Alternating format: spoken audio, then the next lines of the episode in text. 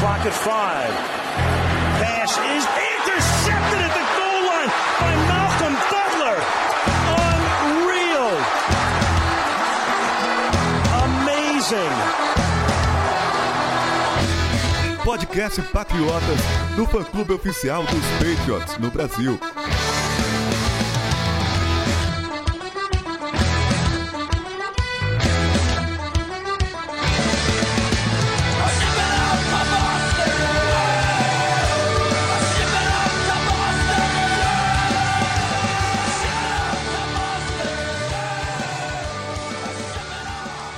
Sejam todos bem-vindos ao podcast Patriotas número 248. Eu sou o Felipe Vonzubi e tem aqui comigo o Sidney Torres. Fala Felipe, fala galera, estamos aqui novamente para falar de uma vitória e ao contrário do que alguns uns haters aí falaram que a gente só ganhava de time ruim, ganhamos de um time bom, né? Pois é, Rodolfo, e aí, empolgou, embalou, o que que é?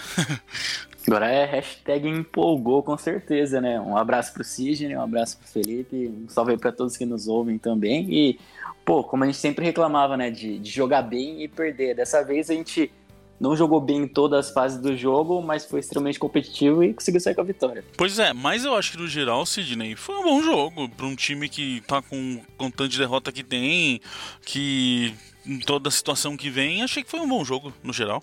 Sim, também achei, né? Só se, se, você considerar que a gente jogou fora de casa contra um time que estava no topo da divisão dele, que é uma divisão bem complicada. É, eles eram favoritos por todas as, as, as, análises possíveis aí. E conseguimos ir, ir, ir na casa deles e, e, uma vitória até com, eu diria até assim, é, aqueles erros que, que, a gente cometia em alguns jogos que nos causavam a derrota, é, se a gente tivesse acertado, a gente cometeu erros também, mas a gente podia ter ganho esse jogo com certa folga maior, assim. Então, tipo, os erros não, não, não, não, colocaram em risco a vitória, mas, assim, pediram da gente ganhar com, com um placar mais elástico. É, e Rodolfo, mais uma vez, né, para quem tá assistindo que é torcedor, não é uma boa essas coisas, mas para quem não é torcedor de nenhum dos dois times, foi um bom jogo, cara. É, um ponto de diferença, eles passavam, a gente passava, ficou uma loucura o jogo. Exatamente, Felipe, foi um jogo que em cada momento a gente tinha uma posse e a gente achava, pô, vamos ganhar esse jogo. Daí a gente ia lá e perdi a chance de pontuar, vamos perder esse jogo. Foi um jogo bem lá e cá, né? E como o Sidney falou, também acho que, que a gente teve chances de, de vencer com mais facilidade.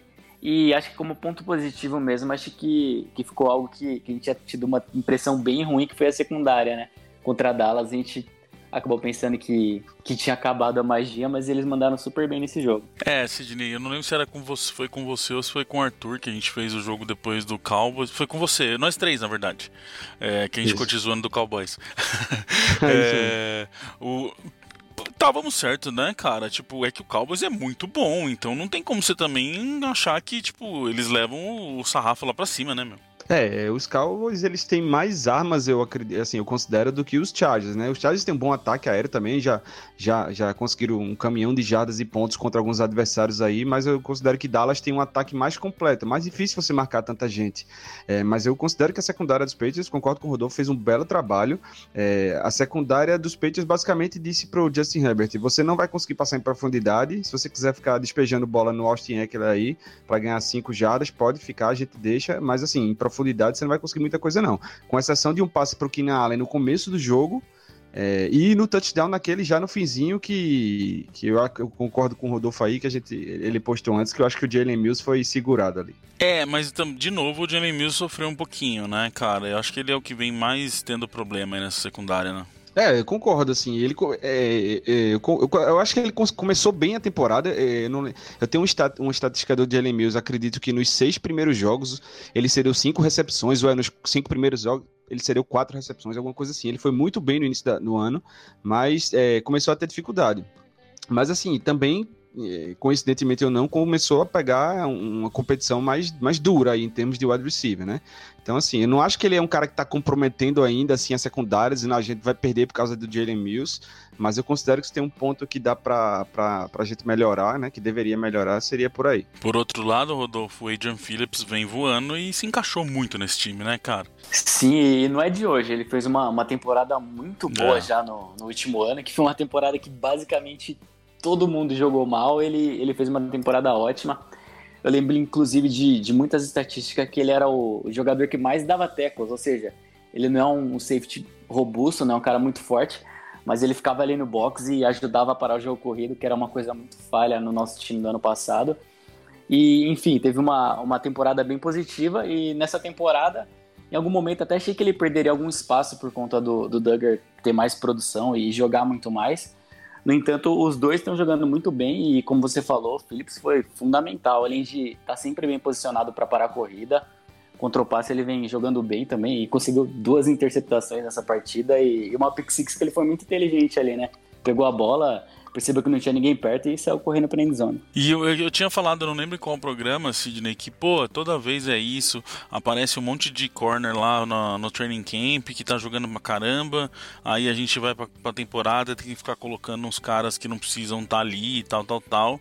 Mas o Miles Bryant é um cara que eu tô gostando até agora, não, não tô com uma expectativa absurda nele, até porque é um cara que era reserva, mas por ser reserva, para mim tá, tá entregando. É, o, My, o Miles já, Bryant já deu uns, uns flashes assim ano passado, né? É, teve aquela interceptação no jogo contra os Rams. A gente levou uma surra dos Rams ano passado, mas ele conseguiu um destaque.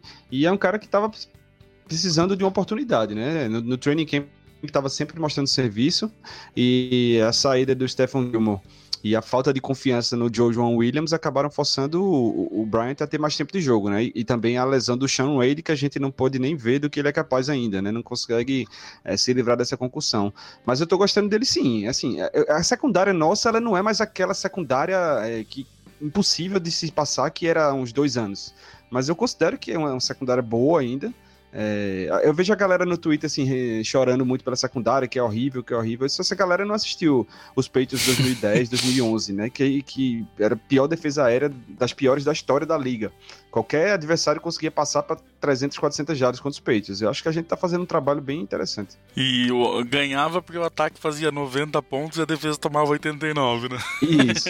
Se o ataque fizesse 28 pontos, era a derrota certa.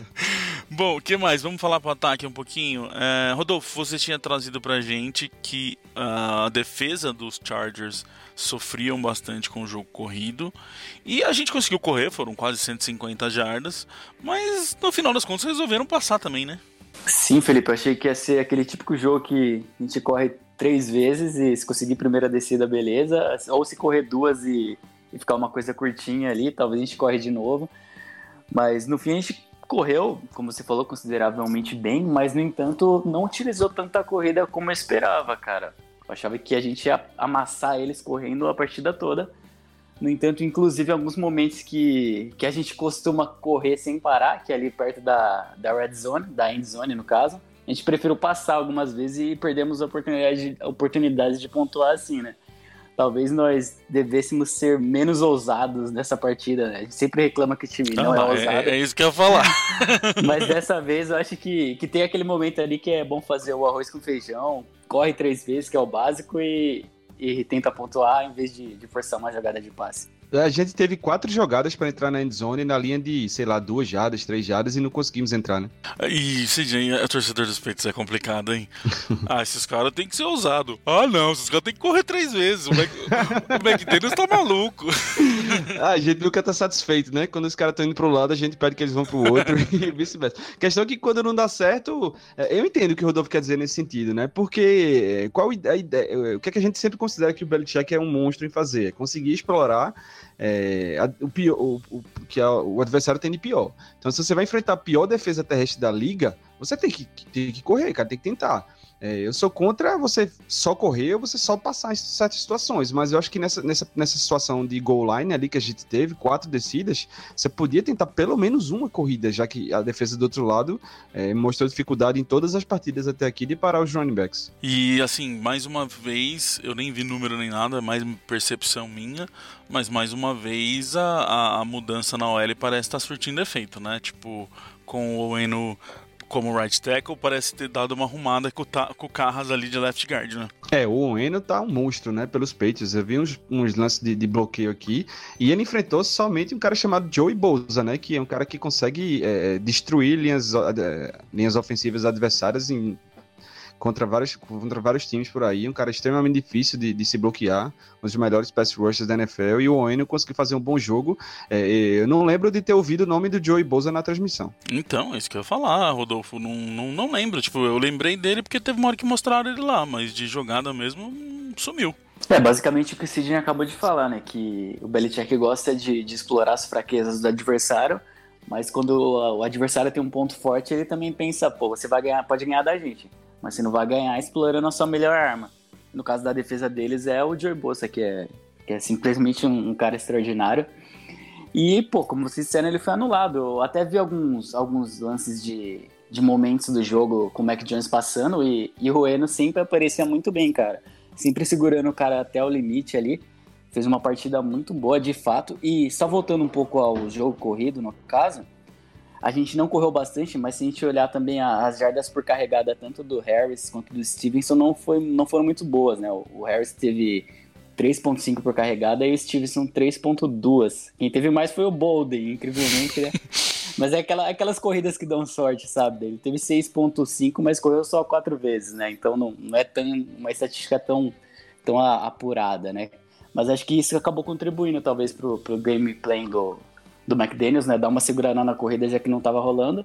Ainda mais porque os nossos wide receivers estavam levando vantagem contra com todas as defensive backs dos caras, então talvez ele quisesse explorar isso também. Mas ó, eu vou falar que é bom ter, como é bom de novo você ter, por exemplo, o Damien Harris ali, que ele pega na bola, você dá aquela esperancinha de que alguma coisa vai acontecer. A gente fazia tanto tempo que a gente não tinha isso, Rodolfo. É tão bom quando o Harris pega e ele dá o primeiro corte, você fala, puta, vai, vai. fazia muito tempo que eu não tinha isso.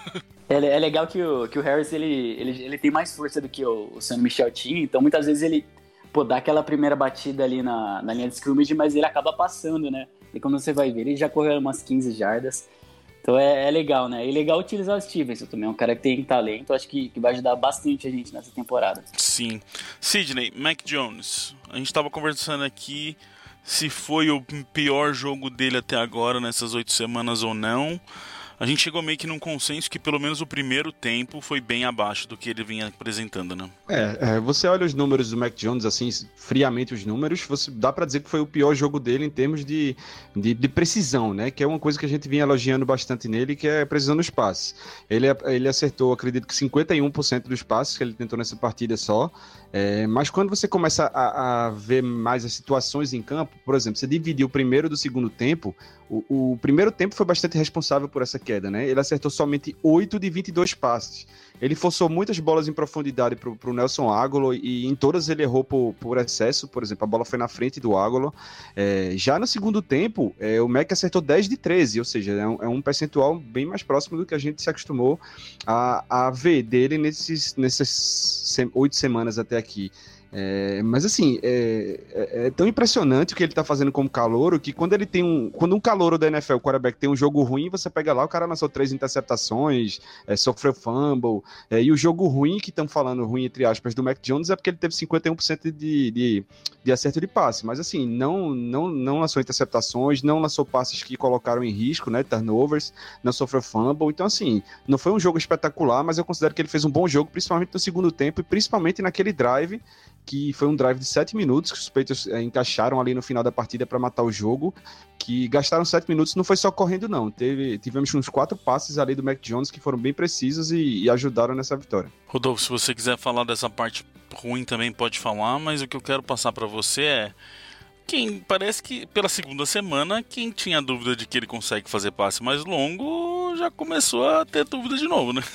Exatamente, Felipe. Eu até tinha comentado depois do jogo com um amigo meu que é melhor ele lançar overthrow, como ele lançou uns dois, três, do que um underthrow, né? Porque significa que pelo menos ele tem força no braço para lançar longe. Se o receiver não e... pega, ninguém pega, né? É, então, não tem esse problema. E isso que você acabou de citar é outra coisa que eu achei positivo. Como o Sidney falou, ele foi impreciso em diversos momentos. Inclusive naquela situação de goal line, tinha um passe pro Burnie, que o Burnie estava extremamente livre, ele acabou passando um pouco alto. Mas se você pensar no conjunto da obra como uma partida, mesmo não jogando bem ao primeiro tempo, ele não lançou bolas interceptáveis, né, cara? Ele, ele deu aquele passe mais forte ou passe fora do eixo, mas nenhum próximo de um defensive back, por exemplo. Então é legal que, que ele, mesmo numa partida que ele não brilhou, ele, ele acaba evitando o turnover, né? E essa situação do, do passe mais longo, pô, ele acertou um passe maravilhoso ali pro, pro Aguilar. E como a gente comentou outro dia, né? Quanto mais você, você vai tentando os passes, errando ou acertando, mais você vai se desenvolvendo. Ele não vai desenvolver o passe dele deep passando para 10 jardas. Então ele tem que soltar o braço e que, que aos poucos ele vai crescendo.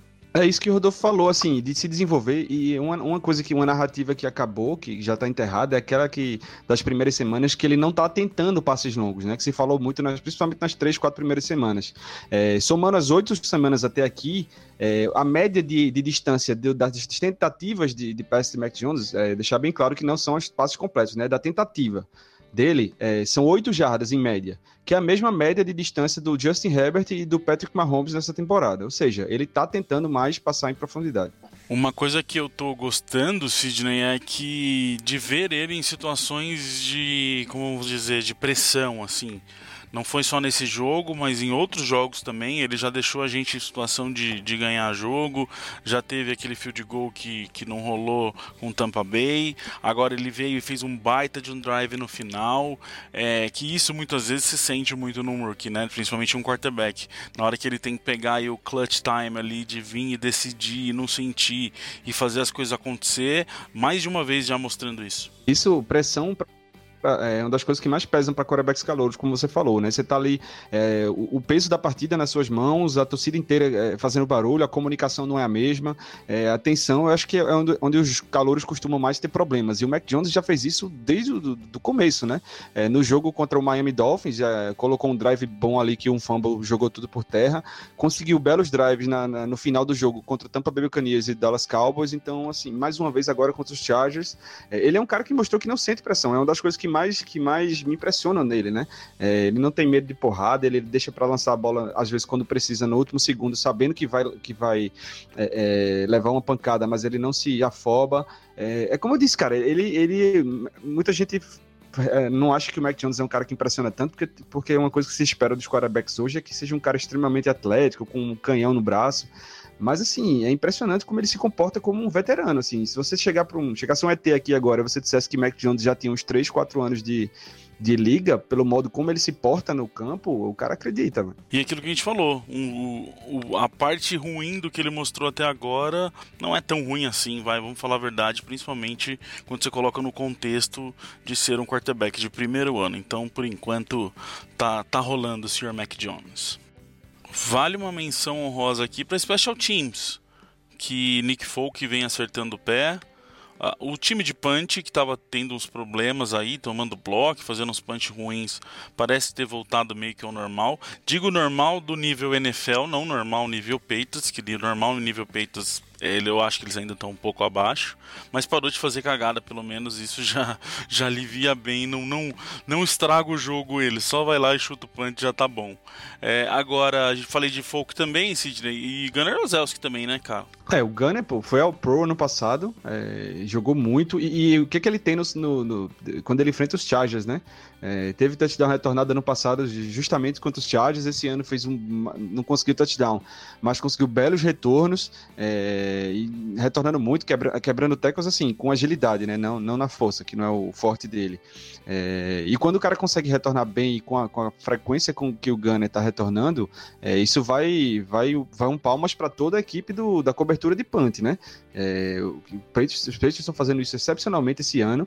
Teve um punt dos Chargers nesse, nessa partida, que o, que o Panther, que, que me foge o nome agora dele, chutou de dentro da própria zone, que você tinha os dois gunners lá do, do, do, dos Chargers, né? Que os gunners é, são aqueles caras que foram na extremidade, né? Que geralmente são os primeiros que chegam no retornador, né? Para impedir o retorno.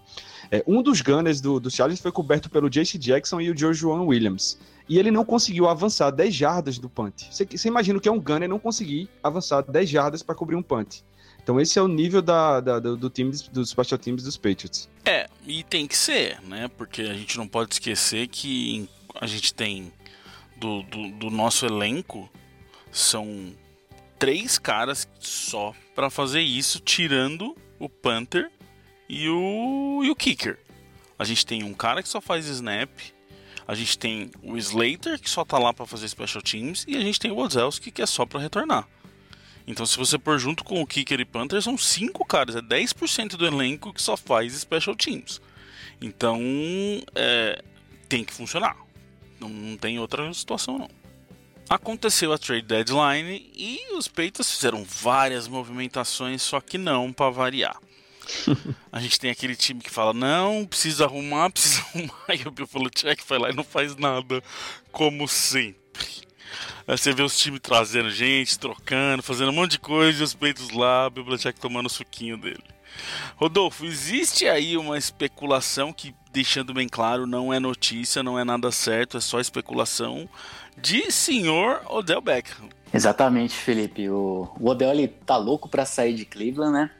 Daí, como a Thursday Deadline já acabou e ele não foi trocado, surgiu até um boato de que, de que os Saints tentaram uma troca por ele, mas acabou não rolando. Daí, pelo que, que rolou nessa, nessa quarta-feira, foi que o representante dele e os Browns se sentaram para conversar sobre uma possível, uma possível separação, né? Partirem para caminhos distintos. E daí, pensando nisso, obviamente ele iria para waivers primeiro, só que o contrato dele ficaria em torno de 8 milhões para alguém adquiri-lo e eu não acredito que alguém iria pagar esse preço. Pode ser que sim, mas acredito que não. E nesse caso, já rolou várias conversas sobre os Patriots trocarem por ele no passado, até algumas especulações que havia feito proposta, mesmo que não soubéssemos se é verdade ou não. Mas há essa, essa boa relação, né, de, de de gostar de trabalho de um do outro entre Belichick e Odell Beckham Jr. Então quem sabe se ele ficar livre depois dos waivers, dessa hipotética liberação dele por parte dos Browns, ele não pode pintar em New England. O que vocês acham disso? Cara, eu não ia me surpreender absurdamente, não. Ia me surpreender um pouco só, vamos chamar assim. Rapaz, eu acho que ele teria que, que mostrar que ele, que ele pode fazer uma coisa que ele não mostrou ainda na NFL, que é não arrumar treta para sair dos times que ele joga. É, foi assim com os Giants, foi assim com os Browns agora. Então, assim, ele teria que realmente gostar do Belichick, respeitar e seguir uma cartilha bem de, de, de jogar para o time e não para ele próprio. É. Bom, vamos ver, né? Para variar, só temos que esperar o mundo girar e ver o que, vai acontecer.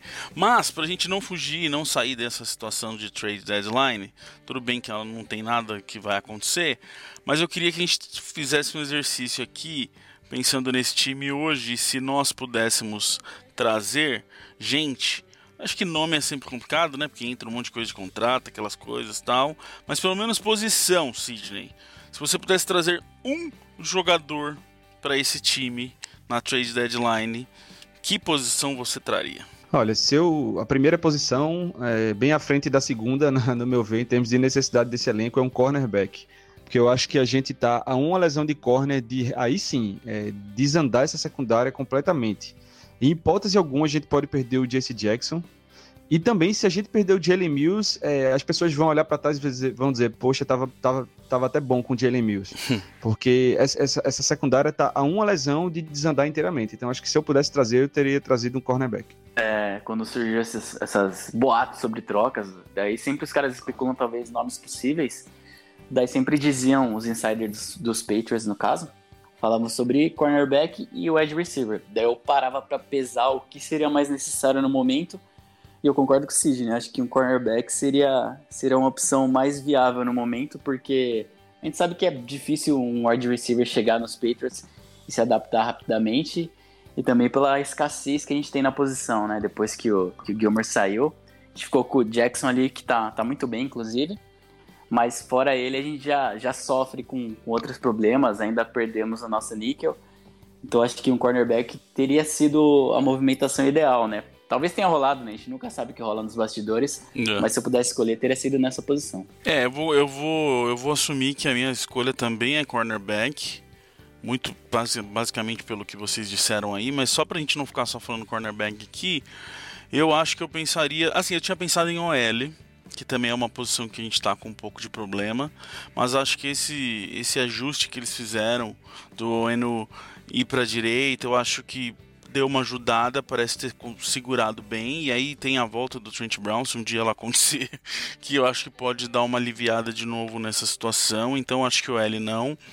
Wide receiver, cara, eu acho que eu traria como minha segunda opção aí, já que eu não vou falar corner, eu ficaria com wide receiver. É, porque, sei lá, cara, parece que ainda não conseguiram encaixar esse jogo com os receivers como ele deve ser. É um jogo que tem que ser rápido, com um passe rápido, precisa acontecer para as laterais do campo também. E ainda eu não estou satisfeito de como isso está acontecendo, sabe? Acho que é só o Myers ali que realmente aparece. O Bourne está querendo começar a aparecer, mas o Myers mesmo que é a única situação que a gente tem ali mesmo que a gente sabe que, que vai acontecer. E não dá para ser desse jeito. Por exemplo, vocês falaram aí de, de corner, de machucar. Imagina se o Myers machuca agora. Também a gente entra num problema de passes aí, é, que é o cara que provavelmente mais recebeu bola até aqui. Então, minha, para não falar corner, eu falo wide receiver.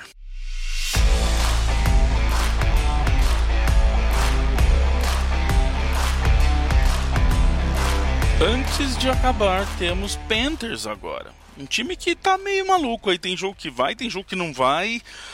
Defesa parece que quer ir, ataque não quer. Rodolfo, você que é o nosso cara aí de falar sobre adversários. O que, que podemos ter de mais uh, de foco maior aí para esse Panthers no domingo? Então, Felipe, como, como nós dizíamos sobre o jogo contra os Chargers, que era a partida para mudar a chave da temporada, né? Dar uma guinada em como nós víamos. Eu acho que a partida contra os Panthers é a partida para ganhar, cara. É um time que tem muitos problemas no ataque. Sam Darnold não faz uma temporada boa e ainda tá no protocolo de concussão, então é provável que jogue reserva que Ele já fez uma boa? É, já, já fez uma temporada uma temporada no mundo dos sonhos dos Começou Jets, bem, né? Talvez, Mas né? Caiu. É, ele, começou as primeiras partidas na temporada, ele foi bem. O Sidney até comentou no grupo lá. Acho que eles começaram 3-0 na temporada mas depois já, já virou frio e voltou ao normal, infelizmente, para os Panthers. Mas então, o ataque deles não, não dá para confiar muito. O Darnold está no protocolo de concussão, talvez não jogue, e daí provavelmente joga o PJ Walker, que é o reserva, que não é grande coisa também. Eles têm o McCaffrey, voltando aí do, do Injury Reserve, só que ele treinou limitado, então possivelmente se jogar, vai jogar limitado também. Então nessa partida, o que eu teria mais medo seria de, de nós cedermos a defesa deles, cometer turnovers no ataque e entregar bolas para eles.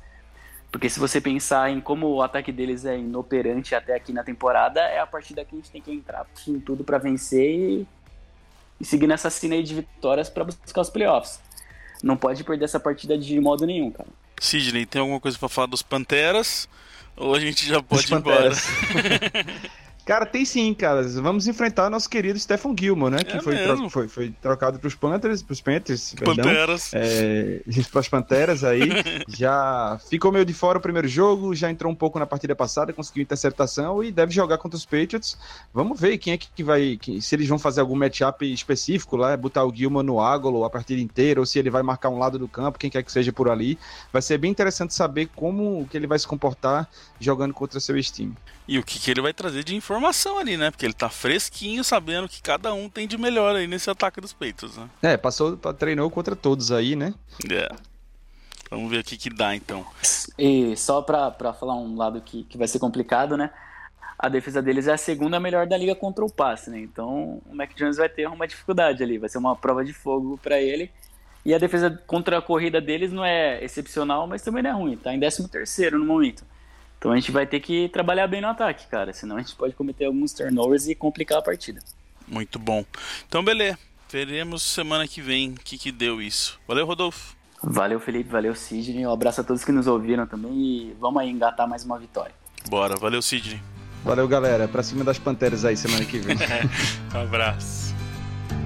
We love our New England Patriots and the way that they play as a team.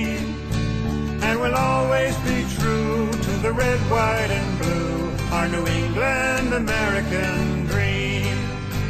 When they take to the field, they don't often yield. They'll bend, but they seldom will break. If the first half should sour, well, there's still half an hour. They'll ignore every bruise, every ache. And they'll pull it all out at the end of the bout if it's close and the game's getting scary. If the offense can't score with a few seconds more, then we call in old clutch Vinatieri. We love our New England Patriots and the way that they play as a team. And we'll always be true to the red, white, and blue, our New England American. I can't say enough about the wonderful stuff that they do with a field and a ball. And when game time arrives, the team comes alive and once again inspires us all. Be it run or a pass, they do it with class. Be it sunny or snowy or rain,